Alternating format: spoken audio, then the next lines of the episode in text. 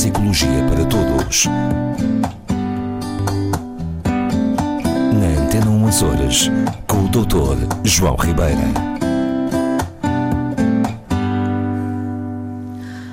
Doutor João Ribeira cá chegou com mais, com mais conselhos para nos dar, mais sugestões. Não sei, foi como eu disse. A ver, vamos.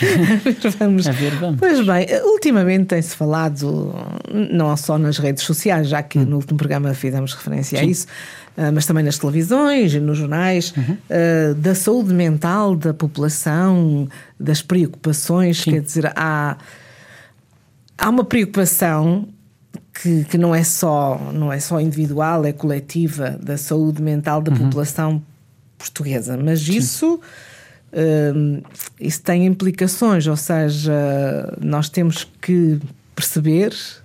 Sim, repare, é, é verdade, é um, eu penso, penso que sim, é uma preocupação crescente com estes aspectos. O, a questão que nós muitas vezes temos que considerar é que a saúde mental ela é abordada sobre diversos prismas. É? E haverá várias vertentes, não é? Que se, imensas, se era aí que eu, que eu, ia chegar. Não é? nós, nós muitas vezes abordamos saúde mental relacionada com condições socioeconómicas, relacionada com comportamentos no geral, relacionada com expectativas sobre a saúde, relacionada com a utilização dos serviços de saúde, enfim, eh, relacionamos com muita coisa. E, uh, uh, por, por, acaso, uh, ou mais ou menos por acaso, um, estava aqui a pensar que até hum, a literacia, sim, o grau de literacia uh, entenda-se literacia como escolarização e ou contacto com literatura também, diretamente. Portanto, ah, também okay? incluído, não é? Entenda-se desta forma, sim. Não apenas grau académico, nível de estudos, mas o acesso à, à, às letras. Claro. o acesso às letras, à leitura, à informação ok? Até, até esta variável está relacionada com a saúde mental. A saúde mental. É super interessante quão, quão vasto é o tema, de, de, de, efetivamente, da saúde mental. Se me permite, eu, eh, eu gostava de trazer aqui um exemplo de quando era, quando era menina e andava na escola e uhum. no tempo em que os nossos ouvintes, alguns dos mais velhos, se lembrarão das bibliotecas itinerantes. Muito bem. As pessoas liam muito nas freguesias, nos lugares mais afastados do, do, dos centros. Interessante, não é? E numa época em que a alfabetização ainda não era. Enfim, sim, sim. É hoje, alguns é? nem terminavam a, a, chamada quarta classe, que hoje é o quarto ano. Claro, claro. Mas havia também casos de pessoas que liam muito, e eu lembro-me de conhecer duas ou três pessoas já muito mais velhas do que eu que tinham a quarta classe, mas a conversar com uma pessoa que tivesse o nono ano ou o Sim. décimo ano, uh, eles falavam tão bem dos assuntos que, que ficávamos encantados. Quer dizer, como é que aquela pessoa falava tão bem? Mas eles ouviam muito rádio, claro. não havia televisão nessa época, e liam muito. E liam vários, vários assuntos, portanto, sobre Exatamente. vários assuntos. Não, tinham acesso, cá está, a literatura, a letras, a informação. E, e, e isto é, é, curioso, porque, regra geral, também há pessoas que leem muito e que têm um nível educativo elevadíssimo e que são uns infelizes. É verdade. Pois cada também um, acontece, Cada é? um, vamos dizer assim, é responsável por si próprio. É verdade. Não, isto não é uma regra. Agora, falando da questão da literacia, há um corpo crescente de, de investigação que vai exatamente neste sentido. Isto tem que nos fazer pensar. Uh, inclusive, há, há, relativamente pouco tempo, uh, fez-se uma investigação um, global, portanto, a nível internacional, uh, em que se tentou realmente perceber se havia ou não relação entre este fator, da literacia de uma população e o seu nível de uh, bem-estar uh, mental, portanto, de problemas de saúde mental no geral. E efetivamente encontra-se não só uma correlação muito direta entre o grau de literacia de uma determinada população, de um determinado povo, e a sua, o seu índice de bem-estar mental, uma correlação direta, como mesmo naquelas populações mais desfavorecidas. Isto é, com índices de literacia eventualmente também mais baixos, porque normalmente, infelizmente, as coisas andam de mão dada. Nem sempre, mas costuma ser, não é?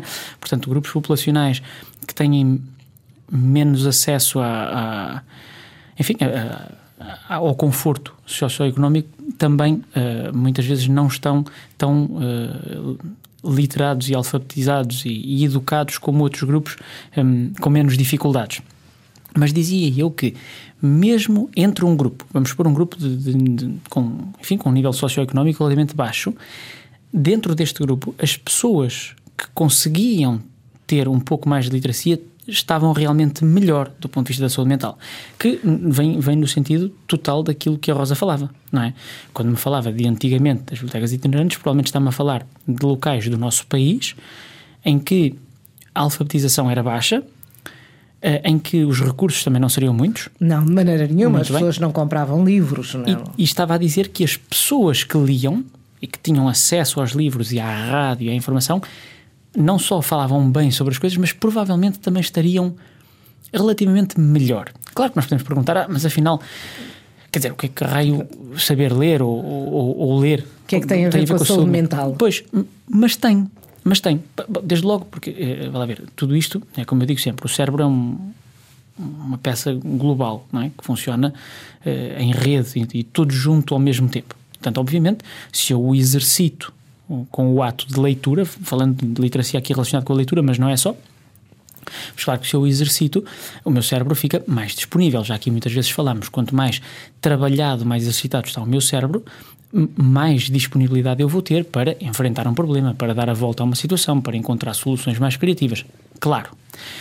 Depois, evidente, não podemos nunca fugir que esta questão do nível de literacia está de mãos dadas com também as condições uh, socioeconómicas de determinado grupo populacional. Claro, e evidentemente é um grupo que tem maior disponibilidade financeira, um grupo que tem porque é mais, por exemplo, porque é mais uh, letrado, vamos dizer assim, também tem acesso à partida a, melhores empregos, melhores oportunidades, enfim, tudo isso, isso depois também se traduz Quer dizer, não tão diretamente, agora estava aqui a pensar, mas em princípio traduz-se num maior grau de bem-estar, pelo menos a médio e longo prazo, não é? Portanto, é evidente que temos que encarar isto sobre diversas perspectivas, mas o que esta questão nos tem que fazer pensar é que, sim ou sim, maximizar o grau de literacia do meio em que estamos inseridos é um benefício para todos.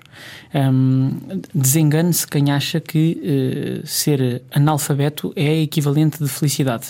Ok? Não saber ler nem escrever não só é uma limitação para, para a vida do dia a dia, pelas razões mais que óbvias hoje em dia, é também um, um, um contra, um, um contraproduto, vamos dizer assim, um, algo contraproducente para o nosso bem-estar mental. Ok? Por todas as razões e mais alguma, acrescentando também o facto de que a leitura, por exemplo, e esta, este acesso à informação também nos ajuda a sair um bocadinho de nós próprios. Eu sempre digo isto, não é?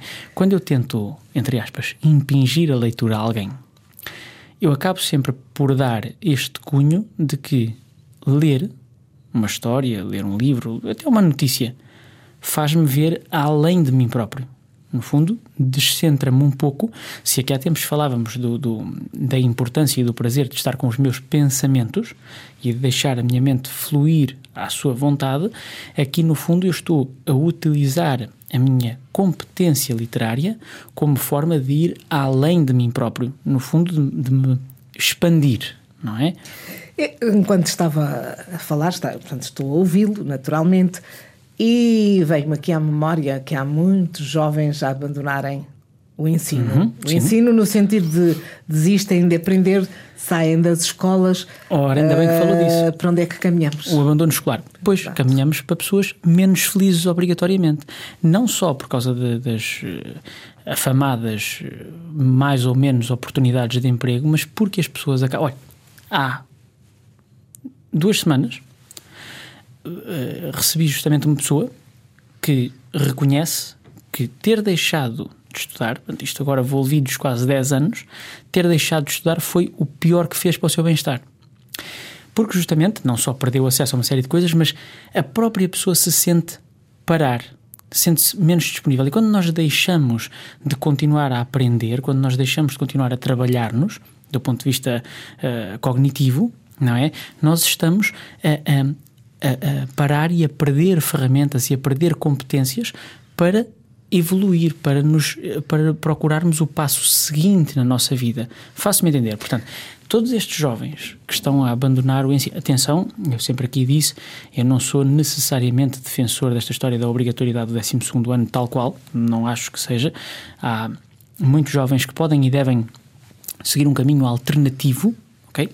Produtivo. E as escolas profissionais Sim, também podem optar precisamente, por aí, não é? Precisamente. Muito haveria a dizer sobre o sistema de ensino e a forma como está estruturado.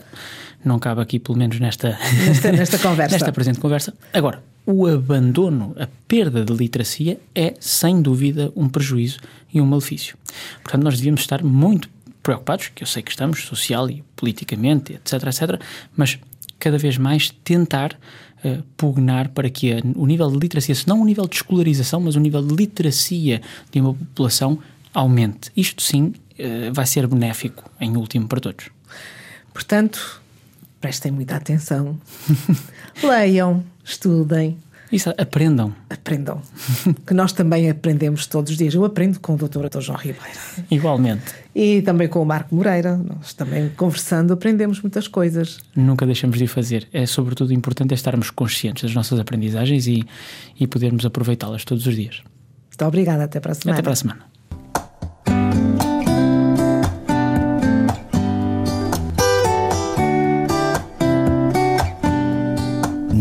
Neuropsicologia para Todos.